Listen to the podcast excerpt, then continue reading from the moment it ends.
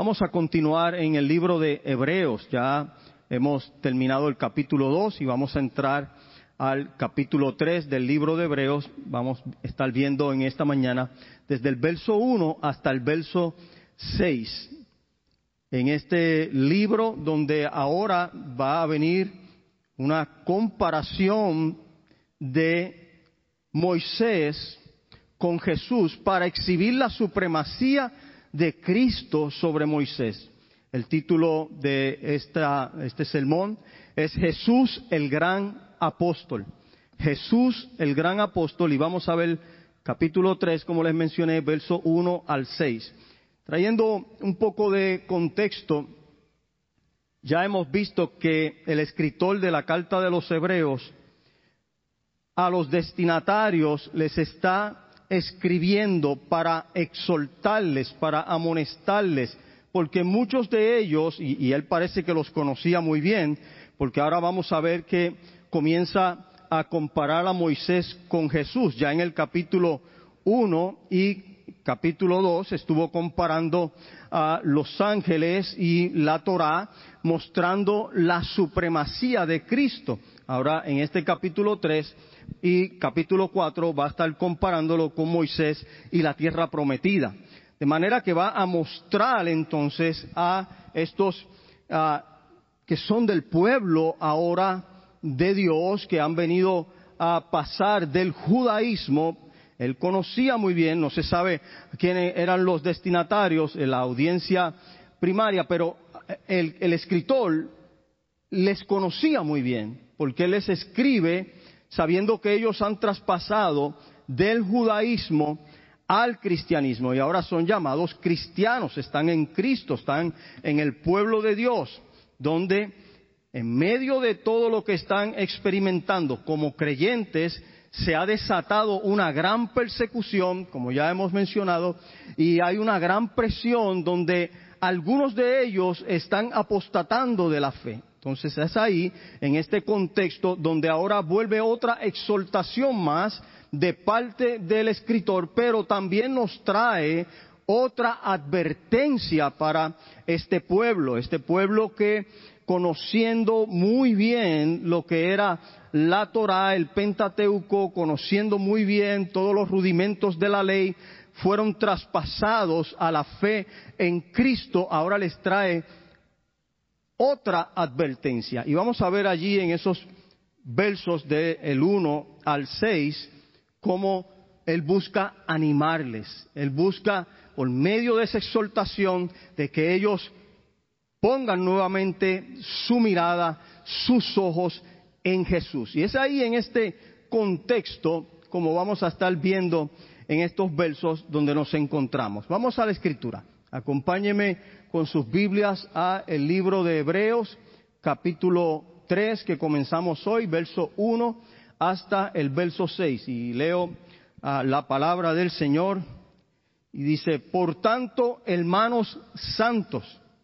participantes del llamamiento celestial, considerad al apóstol y sumo sacerdote de nuestra profesión, Cristo Jesús, el cual es fiel al que le constituyó, como también lo fue fiel en toda la casa de Dios, porque de tanto mayor gloria que Moisés es estimado digno este, cuanto tiene mayor honra que la casa el que la hizo, porque de tanto mayor gloria que Moisés es estimado digno este cuanto tiene mayor honra que la casa el que la hizo, porque toda casa es hecha por alguno, pero el que hizo todas las cosas es Dios. Y Moisés, a la verdad, fue fiel en toda la casa de Dios, como siervo, para testimonio de lo que se iba a decir. Pero Cristo, como hijo sobre su casa, la cual somos nosotros, si retenemos firme hasta el fin la confianza y el gloriarnos en la esperanza. Vamos a orar y pedirle al Señor que sea su palabra exaltada y Cristo glorificado una vez más por medio de ella. Padre, estamos en tu presencia, reconocemos a Jesús, Señor nuestro, y Salvador nuestro, aceptamos que tu Santo Espíritu que está en nosotros nos ayuda y Él nos guía a toda verdad. Te ruego por cada uno de mis hermanos y los que van a través de el medio de la internet, de esta plataforma de Facebook Live a escuchar tu palabra, que a ellos también tú traigas iluminación, que dirijas nuestros corazones por medio de ella, que nos animes, que nos amonestes, que nos corrijas también, que nos convenzas si hemos estado caminando fuera de lo que es tu voluntad. Espíritu de Dios, usa este siervo, te necesito que la palabra que pueda fluir sea una que viene de tu corazón, ni más ni menos, sino lo que tú tienes a bien para nosotros en este día. Añade bendición a tu palabra. Trabaja en nuestros corazones, tanto en el mío como en el de mis hermanos. Y sé tú glorificado por medio de tu palabra. Amén. Y amén.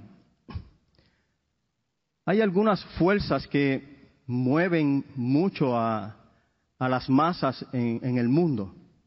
Y yo he pensado en tres de ellas y hoy quiero hacer una comparación con una de ellas. Y entre ellas está la música, el deporte y hay que mencionarlo, pero es así, la política. Quiero que miremos el deporte porque muchos de nosotros hemos sido de alguna manera impactados o participantes en, el deporte. ¿Hay acá alguien que ha participado en algún evento deportivo, que fue miembro de un equipo, que es un atleta o fue un atleta? Hay unos cuantos acá. Y los que no, pues conocen han visto, han sido también eh, fans de algún equipo o de alguna de, esas estrellas. Y lo que quiero compartir es porque los que han sido parte de equipos o han participado, muchos han salido a la carrera con mucho ímpetu y han salido con una convicción fuerte, han ido adelante en la carrera, han ido perseverando, pero de pronto ha surgido algo que el precio de su esfuerzo, el precio de que su cuerpo ha sido enfrentado a tan, tanta fuerza, les ha llevado a pensar que mejor sería quitarme de la carrera o soltar la toalla, como dicen algunos, esos que han visto un equipo que ah, en toda la jornada han estado ahí trabajando duro, el partido está empate, pero al final como que ya no pueden dar más y están a punto de, de claudicar, de soltar la toalla, como decimos. Entonces, es en esos momentos donde la tensión y la presión por el evento, por la fuerza que se tiene que ejercer, donde viene una, una gran confrontación en el individuo de o prosigo y venzo o me quito y bajo la guardia. Ahora, de pronto surge alguien, ya sea su entrenador, o sea un fan, o sea un conocido, y en el camino comienza a animarlo, y comienza a vituperarlo y comienza a darle ánimo, esa persona coge como una fuerza y puede concluir su carrera. ¿A alguien le ha pasado? ¿Ha visto usted a alguien? Los que estuvieron en la carrera de acción de gracias a sus niñitos, me los imagino diciéndole, dale, voy a ti, yo, yo sé que tú puedes. Y ese ánimo es como combustible que ayuda para proseguir la carrera. Es aquí en este escenario donde hoy vamos a estar viendo un pueblo que había iniciado siendo trasladado del judaísmo a tomar ahora una fe en Cristo, pero vino la presión, vino la tensión, ellos están siendo perseguidos, muchos están siendo desheredados, otros están siendo expatriados y están sufriendo bajo la prueba de fuego, bajo la tensión. Pero surge un escritor, que es el escritor de la carta de los hebreos, donde viene a exhortarles, a darles ánimo, a que continúen adelante, mirando, puesto los ojos a Jesús, el gran apóstol. Y hace esa comparación de Moisés con Jesús, el escritor de la carta de los Hebreos. Comienza en ese primer verso diciendo, por tanto, hermanos santos. Y es interesante ese por tanto, porque siempre que vemos en la Biblia un por tanto, es que viene de antes de ese verso, hablándonos, dirigiéndonos de algunas virtudes, de algo que está aconteciendo, que da convicción, que nos lleva a admirar, a reconocer, y nos dice, por tanto. Entonces, este verso puede estar unido a lo que está finalizando del capítulo 2. Fíjese que en el capítulo 2 ya escuchamos que Jesús ha tomado forma de hombre, que Jesús, 100% Dios, 100% hombre, como hombre que padeció, que sufrió, que experimentó tentaciones, pero fue fiel hasta la muerte y muerte de cruz, resucitó después de su muerte, de manera que mostró el Padre que le agradó el sacrificio que él hizo y lo resucitó, él venció a la muerte y él está a la diestra del Padre, de donde volverá por segunda vez a juzgar a vivos y muertos. Y así cierra el capítulo 2, viendo a Jesús que, habiendo sido humano, fue fiel, venció y está a la diestra del Padre, ¿cómo no se compadecerá de nosotros cuando nosotros estamos pasando por la aflicción, por la prueba, por la tentación, por la angustia? Y Él está allí a la diestra del Padre, intercediendo por sus hermanos, intercediendo por nosotros. Y acá ahora entra este capítulo 3 con una gran exhortación a la perseverancia, a que perseveremos. Por tanto, recuerda, todo lo que te he mencionado, todo lo que te he dicho de Jesús, ahora ustedes hermanos, y ese que les llama hermanos santos, porque nosotros hemos sido adoptados a la familia de Dios, Dios nos ha separado, que es lo que significa santo, uno que ha sido separado para, en este caso para Dios, y nos considera de esa manera. Quizás usted no se ve tan santo, y al que está a su lado quizás usted diga, mm, ni este tampoco, ni esta tampoco. Pero Jesús nos ve como sus hermanos santos. Y el, el, que le está escribiendo a los hebreos, el escritor de los hebreos, les está diciendo, hermanos santos.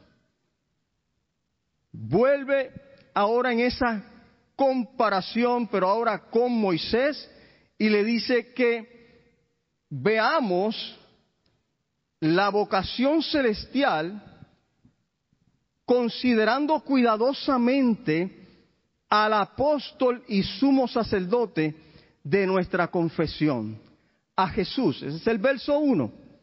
Hermanos, consideren a Jesús.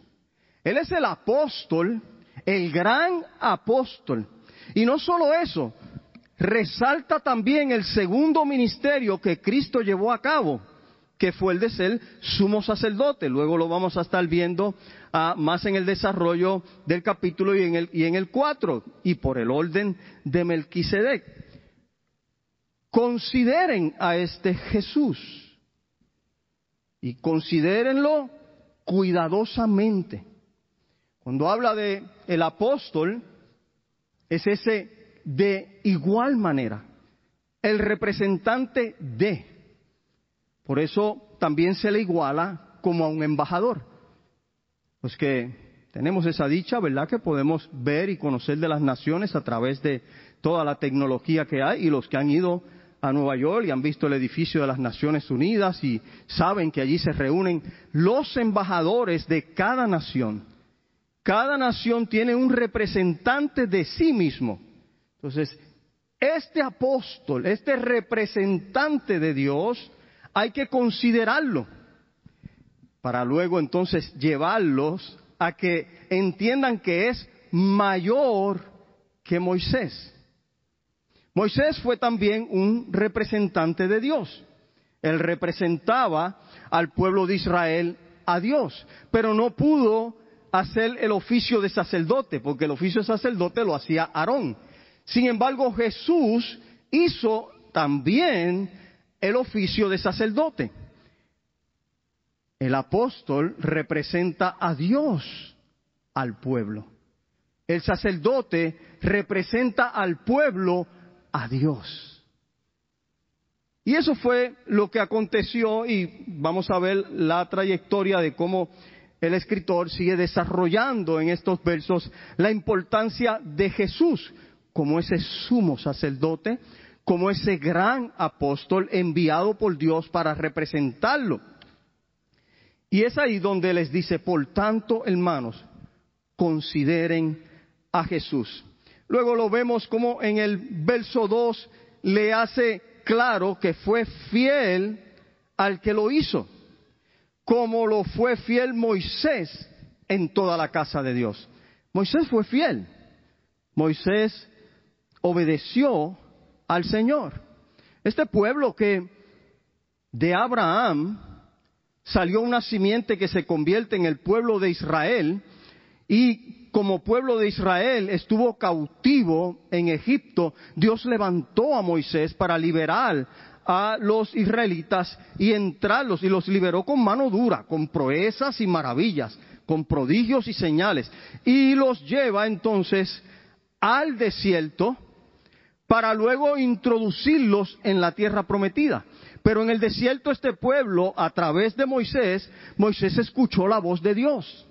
La escuchó en el Sinaí, la escuchó a través de una salsa, la escuchó también en ese santuario que a Moisés se le dio la encomienda de construir ese tabernáculo, el tabernáculo, la tienda de reunión, el lugar donde se hacían los sacrificios, el lugar donde el sacerdote entraba una vez al año para representar al pueblo delante de Dios y sacrificar para que por medio del sacrificio hubiera remisión de pecados, porque sin derramamiento de sangre no había remisión de pecados. Entonces vemos que resalta que él fue fiel. Y aunque en su trayectoria sabemos que temperamentalmente tomó ah, unas actitudes que no debió haber tomado, como darle a la peña, pero fue fiel a lo que se le encomendó, él lo llevó a cabo. Y acá entonces ahora nos dice que fiel fue Jesús también. Por eso la fidelidad es una de las características del verdadero creyente. El verdadero creyente permanece fiel a sus principios y a sus valores, a su profesión de fe, a lo que él está convencido, a lo que ha creído, y tiene que permanecer fiel hasta la muerte. El creyente debe de, aunque enfrente el fuego de la prueba, aunque enfrente la situación más adversa, permanecer fiel de frente a la situación que ocurra. Entonces vemos a el escritor ahora trayendo a Moisés como este personaje para compararlo con Jesús. Lo único que el pacto que Moisés trajo, el antiguo pacto, todo lo que allí había contenido apuntaba a un mejor pacto que es el nuevo pacto de Cristo. Por eso la superioridad de Cristo sobre Moisés es explícita en lo que vamos a estar viendo, porque Moisés fue fiel, trajo alabanzas a Dios, pero Jesús trajo un mejor pacto. Él, vino a dar testimonio de Jesús. Todas esas tipos y sombras de lo que allí se dio, todo apuntaba al Calvario. Vemos el verso 3 pero Jesús ha sido contado digno de una gloria mucho mayor que Moisés. Mayor honor que la casa tiene el que la estableció. El punto es obvio. Estos cristianos hebreos no debían de apartarse del pacto de Cristo, del nuevo pacto. Ellos están siendo tentados a volver a los rudimentos del antiguo pacto. Y la exhortación viene para que ellos entiendan que Jesús es mayor que Moisés. Pues es mayor el que creó la casa que el que la construyó. Moisés se dio a la tarea de obedecer lo que Dios le había revelado y lo hizo tal como se le reveló, tal como le dieron el plano de cómo se debía de llevar a cabo todo. Él no falló en nada, fue fiel, pero él estaba construyendo. Jesús fue quien creó. Y es mayor el creador que el constructor. Y es lo que les está diciendo para amonestarlos, para traerlos a la convicción. Ey, ey, ey, no te apartes de ahí. Jesús es mayor, es mucho más digno de gloria, porque Él era el Hijo, y el Hijo es mayor que el siervo. Lo vamos a ver más adelante. Los siervos van y vienen, pero los hijos son los herederos. Los hijos son los que quedan para darle continuidad a esa herencia que el Padre les ha dejado. Entonces Jesús es superior al héroe más grande que existía en el antiguo pacto, al héroe más grande que se levantó en Israel, que fue Moisés. Pero Moisés fue siervo en la casa. Cristo, como les dije, sin embargo, vino a ser el hijo, el heredero, el que construye no es mayor que el dueño. Y es desde ahí donde es importante que podamos ir viendo que Él les está trayendo una verdad para que no se aparten, para que no se desvíen, porque ya había muchos que estaban apostatando, había muchos que estaban en la tentación de abandonar y de perderse. De hecho, cuando veamos más adelante, escucharon su voz, pero endurecieron su corazón y algunos se rebelaron y no entraron a la tierra prometida. Pero es importante aquí que yo aclare que nosotros, los nacidos de nuevo, del agua y del Espíritu de Dios, nunca se le perderá uno al Señor, porque los que son del Señor, el Señor los guarda. Los que el Padre le entregó a Cristo, Cristo los cuidará hasta el final, pero son aquellos que han puesto su fe salvadora en Cristo. Pero como en este escenario no se sabía quiénes eran los de la fe salvadora, los que habían nacido de nuevo y los que tenían una fe solamente temporal, que son aquellos que son simpatizantes, son aquellos que son domingueros, aquellos que vienen ah, porque les gusta la manera en que adoramos y vamos a el pueblo de Israel. No adelantarme tanto como para traer ahora una aplicación temprana. Había muchos que salieron de Egipto, pero no eran israelitas salieron de Egipto porque estaban bajo la cobertura de una casa donde el tintel de la casa fue marcado con sangre. Y salieron, entraron al desierto. Pero muchos lo que tenían era una fe temporal, una fe que se aprovecha de las circunstancias. Tenía hambre y me dieron de comer. Estaba enfermo y me sanaron. Estaba en persecución y me dieron protección. Estaba necesitado y me cuidaron y me ayudaron. Y esa es la fe temporal, que es puesta mientras las necesidades que yo tengo estén siendo suplidas. Pero cuando viene la prueba, la persecución, el calor de la aflicción y la enfermedad, muchos que no han nacido de nuevo, que no son verdaderos creyentes se apartan de la fe, porque están en una fe temporal. Es importante que tengamos eso claro. Ahora vemos entonces el autor, el escritor de esta carta, comparando a Moisés con Cristo para mostrar la superioridad de Cristo, porque Moisés fue el dador de la ley, él era el siervo de Jesús. Y como les dije, los siervos van y vienen. Los siervos están para obedecer las órdenes. No, es como si fueran esclavos. En este caso no, en este caso es uno que es un siervo que se le ha delegado se le ha dado autoridad, se le ha entregado un proyecto para que sea fiel. Y Moisés fue fiel, él recibió la ley y esa ley todo lo que apuntaba era a Jesús. Todo aquello que acontecía en el antiguo pacto, todos esos ritos, todas esas fiestas, todos esos sacrificios, aún el tabernáculo que estaba en medio de las doce tribus, demostrando que Dios está en el centro. El Emanuel, Dios con nosotros, y lo vamos a estar viendo más adelante. Tipo y sombra de Jesucristo. Y en el Antiguo Testamento, todo el propósito de mostrar esas señales y todas esas cosas era apuntar al gran apóstol, a ese sumo sacerdote, a Jesucristo. Y esos son los primeros tres versos que vemos como el escritor está mostrando la supremacía de Cristo sobre Moisés.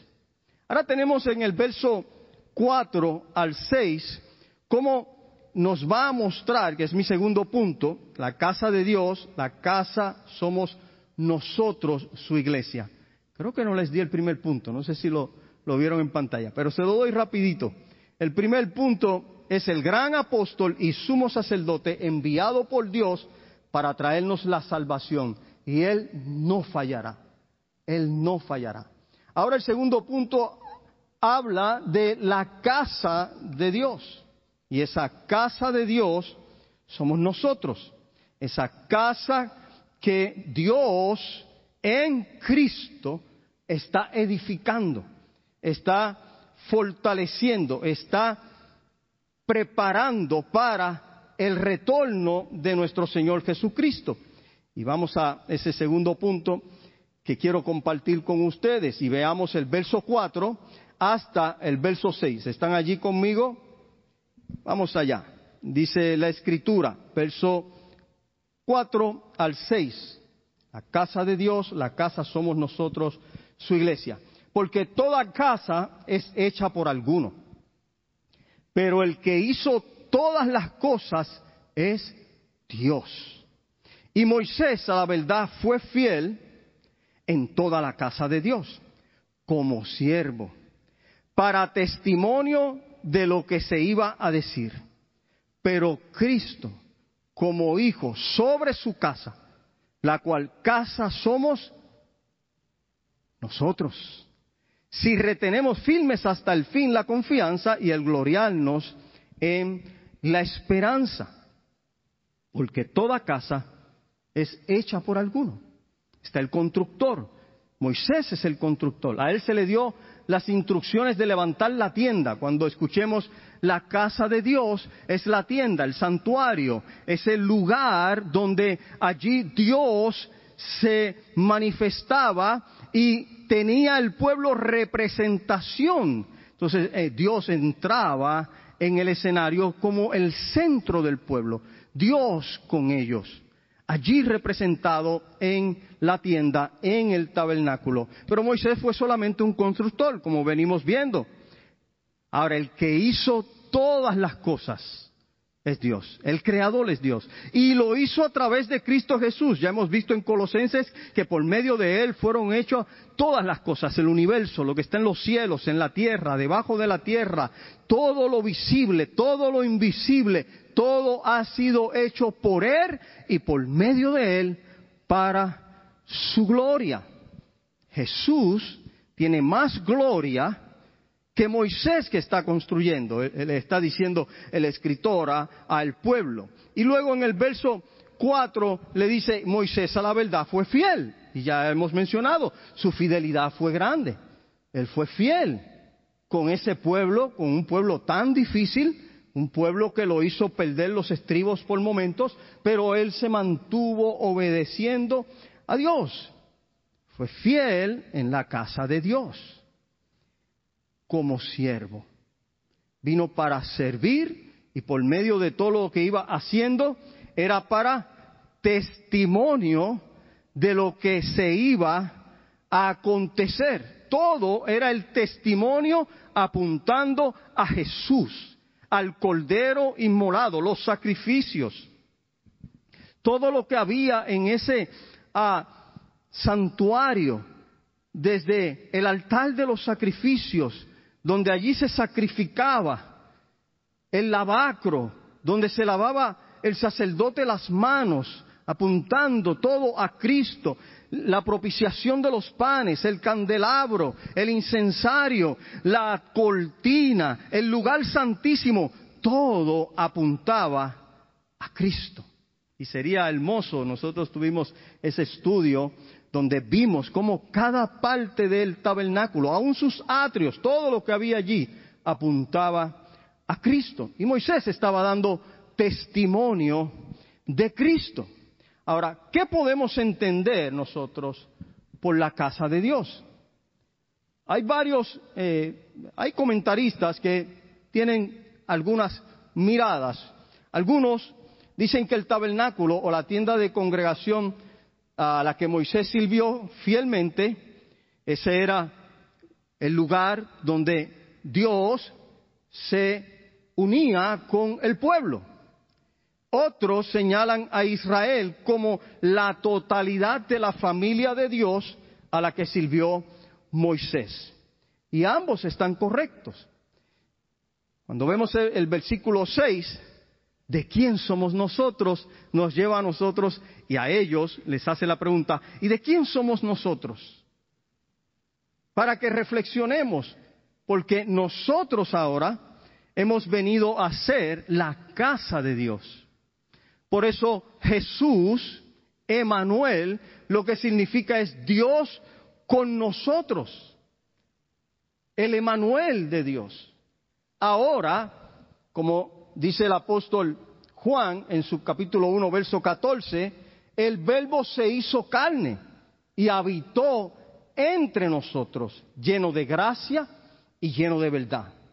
Vimos su gloria, la gloria como del unigénito del Padre ya pudimos ver, finalizando el capítulo 2, como Dios en Jesús, 100% Dios, 100% hombre. Él se encarnó en Jesús, habitó entre nosotros y estaba lleno de gracia y lleno de verdad. Y ellos vieron su gloria, esa gloria del Hijo de Dios. Entonces, todos aquellos sacrificios de corderos, de machos cabríos, todo lo que allí acontecía apuntaba eran sombra de las cosas buenas por venir. Todo apuntaba a Jesús y Moisés dio muy bien testimonio de eso. En Juan podemos ver que habla de que Jesús es el pan de vida. Israel fue alimentado en el desierto por el maná. Pero ahora en Cristo tenemos el pan de vida. Uno de los yo soy de Cristo es yo soy el pan de vida. Así también recuerda en Primera de Corintios 10:4 que bebieron de una piedra espiritual que los seguía y esa piedra era Cristo. Cristo caminando en medio de ellos, del pueblo de Israel, cuanto más ahora que se ha encarnado y que es el Emanuel que está en nosotros y nosotros somos su casa. Nosotros somos su pueblo. Vemos que Jesús hizo muestras tremendas como la transfiguración, y allí estaba Elías y estaba Moisés también allí en el monte de la transfiguración, y vemos también como cuando Él muere, trajo libertad a los pecadores, Jesús vino a libertar su pueblo, así como Moisés libertó al pueblo de Israel de Egipto. Jesús es nuestro libertador.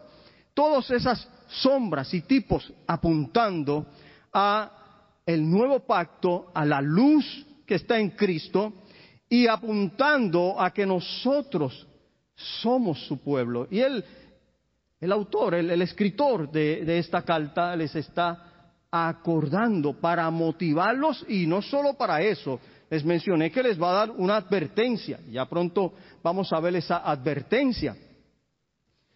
Cuando pensamos en la casa de Dios, la casa que Jesús está construyendo, esa casa somos nosotros, ya les mostré que que en el antiguo pacto era la tienda de reunión, la tienda de Moisés, como le conocían, el tabernáculo, pero ahora nosotros somos su tabernáculo. El Espíritu de Dios ha venido a morar en nuestros corazones desde el día que nosotros en fe y arrepentimiento le recibimos como Señor y Salvador y le pedimos perdón de nuestros pecados. Y nosotros hemos venido a ser ahora el templo de Dios, la casa de Dios, el lugar donde se une Dios. Pero también está la iglesia como casa del Señor. Y es aquí donde a veces desvirtualizamos y tendemos a menospreciar la importancia de la reunión de los santos, la importancia de estar en la casa del Señor. Porque esto no es cualquier cosa. Esto ha sido pagado con precio. Esto se derramó sangre. La iglesia del Señor son todos aquellos salvos por gracia, perdonados por la misericordia de Dios y han sido llamados a estar unidos como casa de Dios, donde Dios se reúne con nosotros cuando corporalmente estamos adorándole. Él está aquí, Él está presente y en su presencia hay plenitud de gozo, hay delicias a su diestra para siempre. Es aquí en la casa del Señor donde somos edificados, somos fortalecidos, somos cuidados, protegidos, para que ninguna mala doctrina, ninguna mala enseñanza venga a perturbarnos y sacarnos del camino verdadero, que es Jesucristo. Entonces vemos cómo uh, MacArthur lo describe y quiero darles esta cita. Dice, Moisés fue fiel pero él era una parte de la familia que Jesús fundó. Esa es la diferencia, la gran diferencia. Jesús fue el creador de Israel. Todas las cosas llegaron a ser por él y aparte de él nada llegó a ser que ha llegado a ser. Israel, Jesús creó la iglesia desde que Dios erigió o creó todas las cosas. Obviamente Jesús es Dios y nosotros su pueblo y nosotros su iglesia. Ustedes, les está diciendo, ustedes que antes seguían al judaísmo, a las tradiciones, a la ley, ahora tienen un mejor pacto que está en Cristo y en Él somos su pueblo y somos la casa del Señor. Juan 8:35 dice que el esclavo no queda en la casa para siempre, pero el hijo sí queda para siempre. Juan 8:35. Entonces, los que sirven, esos sirvientes, pueden ir y pueden venir. Los siervos pueden estar, pero pueden salir. Ahora, los que son hijos son parte de esa herencia y esos hijos son los que dan vida también a otros. Jesús era el Hijo. Por eso Él pudo dar vida y nos ha dado vida a nosotros para que juntos como parte de la casa de Dios, como piedras vivas, nos edificamos los unos a los otros. Y Él nos está edificando sobre el fundamento de los apóstoles y de los profetas. No es otra cosa que esos 66 libros que están allí en la Biblia, esos que apuntan a Cristo, que nos hablan de Cristo. En Efesios 2, 19 al 22 dice, así que ya no soy extranjeros ni advenedizos, sino con ciudadanos de los santos y miembros de la familia de Dios. Edificaos sobre el fundamento de los apóstoles y los profetas, siendo la principal piedra del ángulo Jesucristo mismo. Esa piedra sobre la cual se reedifica y se edifica el edificio de Dios, como dice también la Escritura, en quien todo el edificio bien coordinado va creciendo para ser un templo santo en el Señor, en quien vosotros también sois juntamente edificados para morada de Dios en el Espíritu. Usted y yo somos morada de Dios.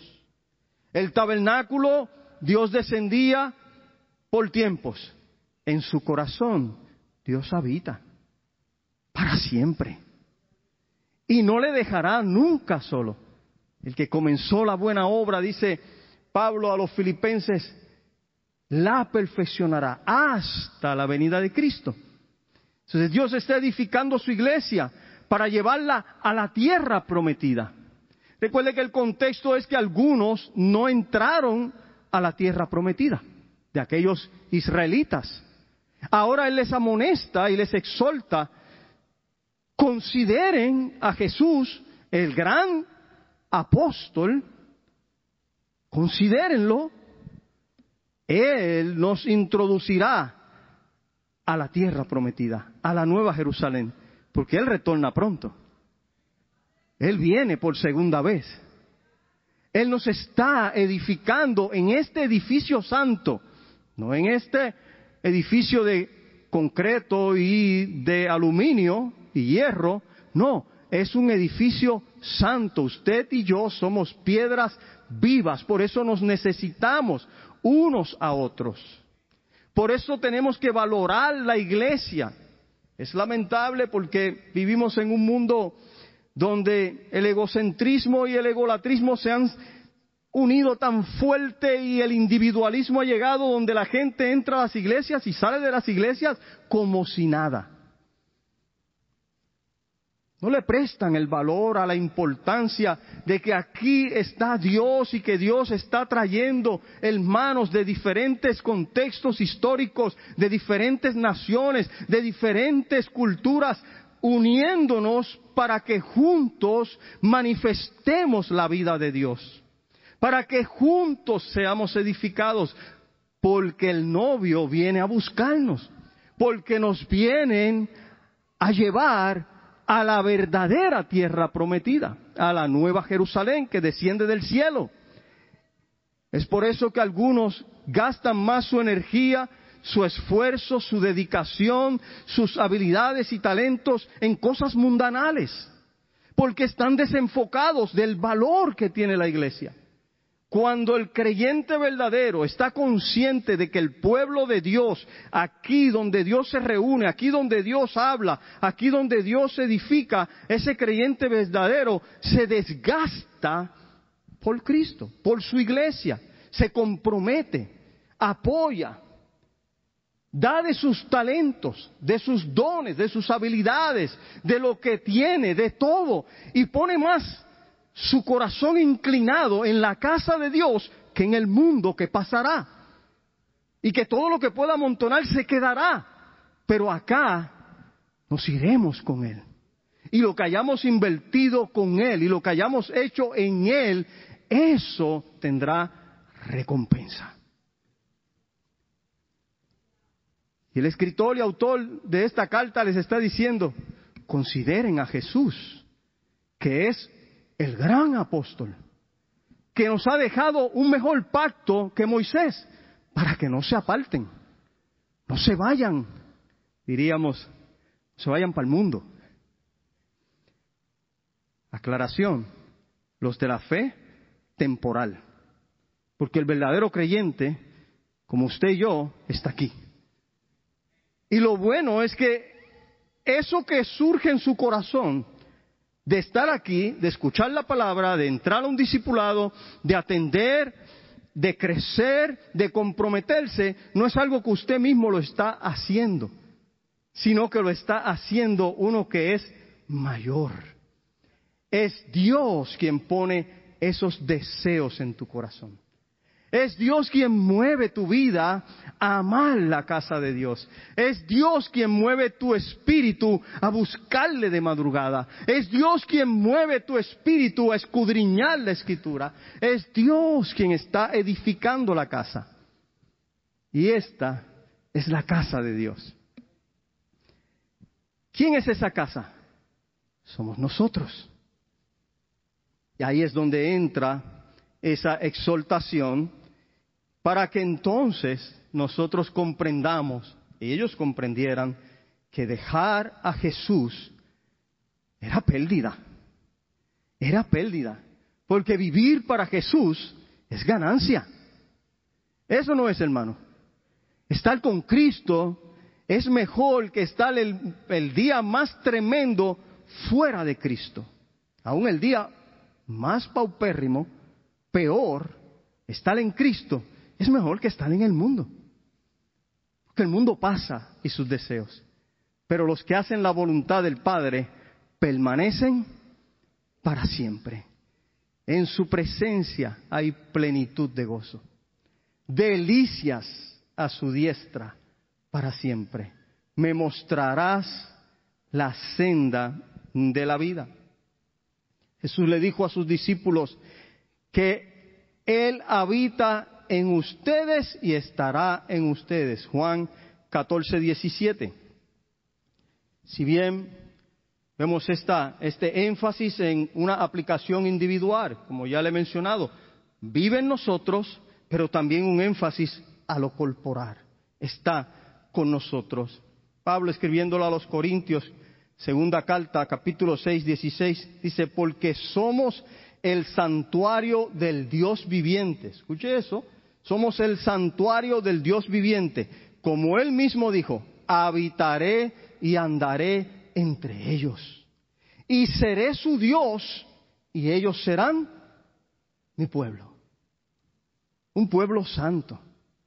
Usted y yo somos del pueblo del Señor. Por eso no vivimos igual que vive el mundo. Y no debemos de sentir envidia cuando veamos a los del mundo prosperar. Y si usted lo ve en estos días que hacen sus ah, bacanales y hacen todas esas orgías que hacen detrás de sus ídolos, usted no los envidie. Ore por ellos.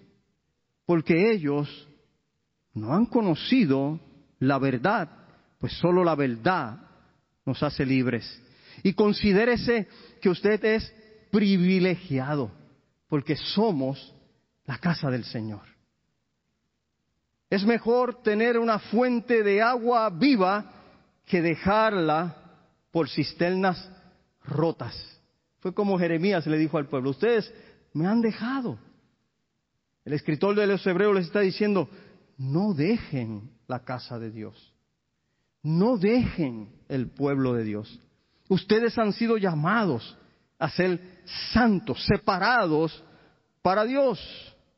Primera de Pedro 2.5, vosotros mismos como piedras vivas sois edificados como casa espiritual para ser un sacerdocio santo, para ofrecer sacrificios espirituales agradables a Dios por medio de Jesucristo. Hemos sido llamados para, para ministrarle a Dios, para servir a Dios. Y ahí nos esperanzamos sabiendo que Él está pendiente, está atento y nos dará las fuerzas. La gente de hoy, como les decía, tiende a tomar muy liviano lo que es la iglesia y no tomarla en serio. Es por eso que usted los ve que a veces andan en dos aguas en dos pensamientos y es tan fácil cambiar lo que Dios ha dejado. Por eso el autor de los Hebreos exhorta a los lectores a no descuidar la comunidad de fe. Lo vamos a ver en Hebreos 10:25, no dejando de congregarse como otros lo tienen por costumbre. Es por eso tan importante el congregarnos, porque aquí Dios se reúne con nosotros y como bien dije, estamos siendo edificados en Cristo y preparándonos el Señor para brillar en gloria con Él y nosotros ser una ofrenda viva delante del Señor. Cada vez que cantamos, cada vez que honramos a Dios con lo que hacemos, es como si subiera olor grato de una ofrenda. La ofrenda traía como propósito levantar olor agradable delante de Dios. Por eso en el tabernáculo estaba el incenciario que perfumaba todo aquello. Nosotros perfumamos a Dios. Nosotros traemos a Dios gloria. Consideren a Jesús, le dice el autor de los Hebreos. Es una gran exhortación, pero incluye también mandamientos, declaraciones y una gran advertencia.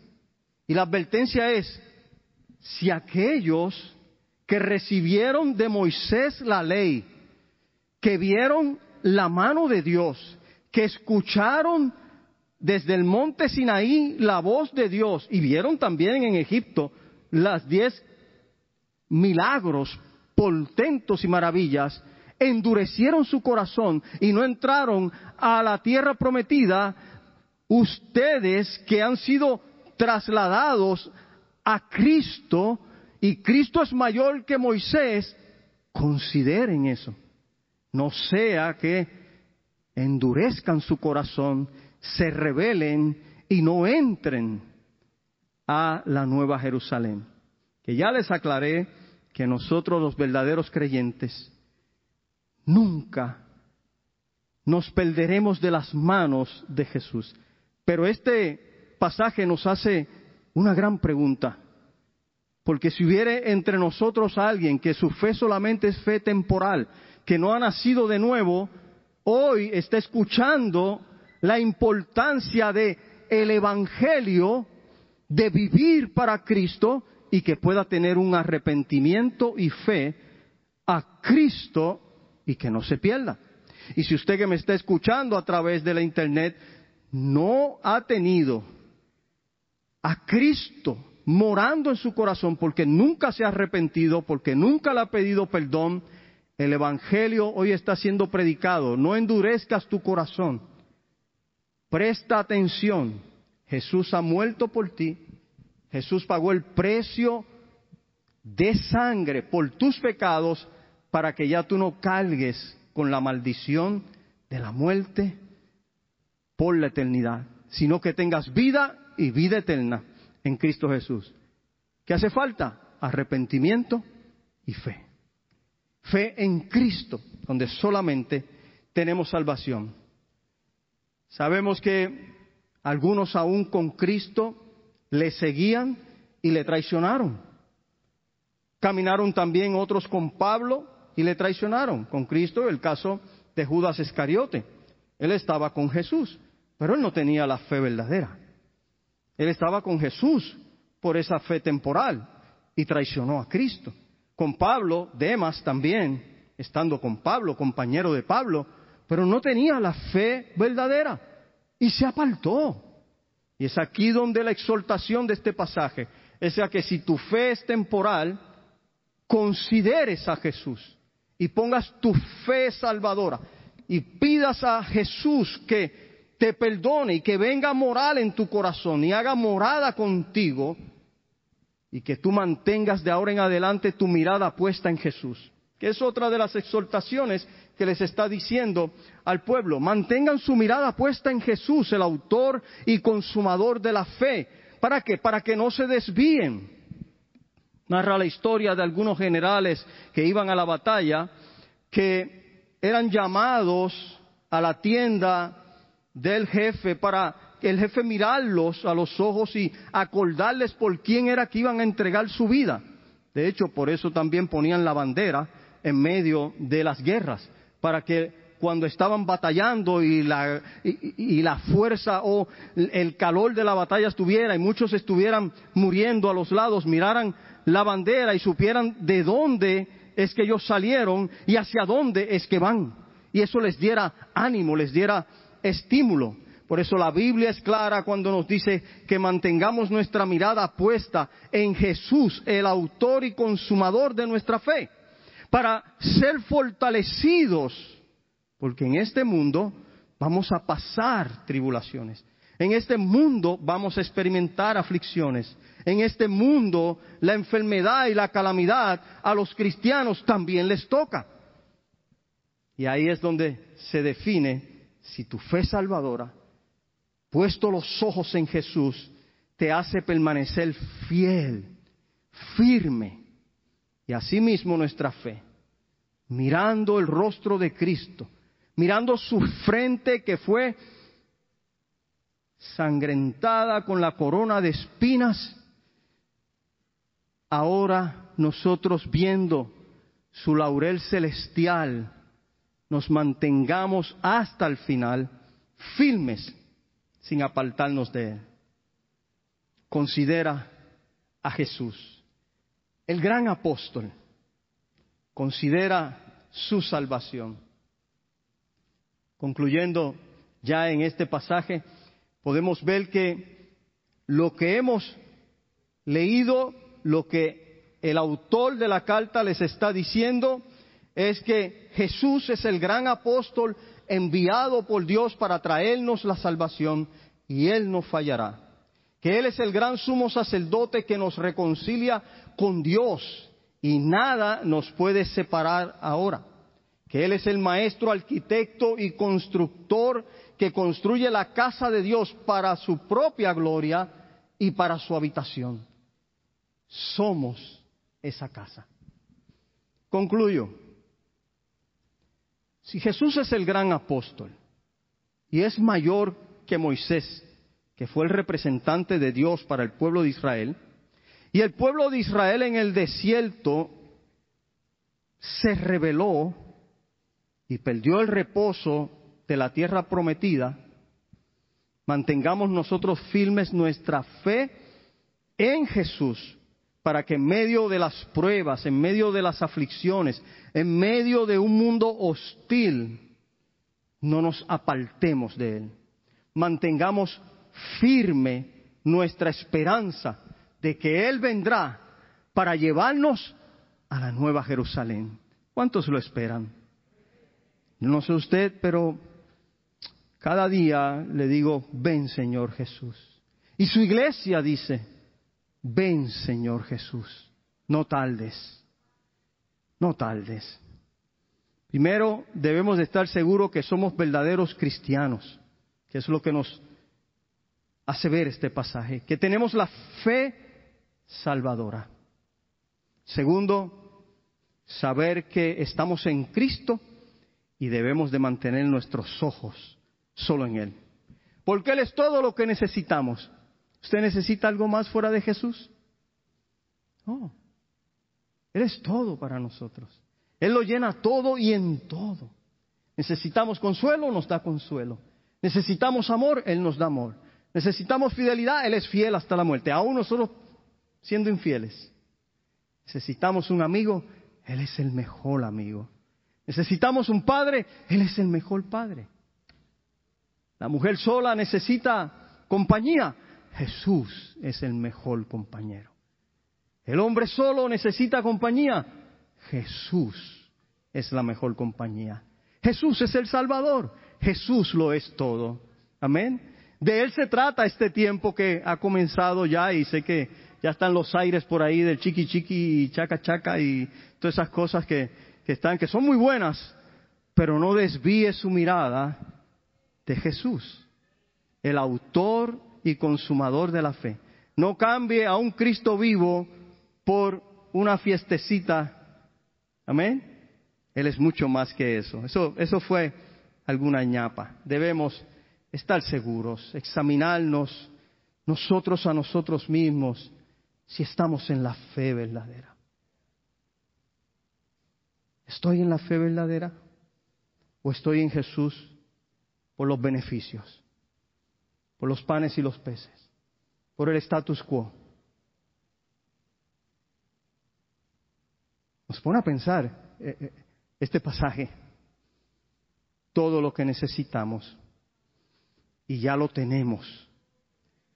Él nos hace completos. ¿Cuántos dicen amén?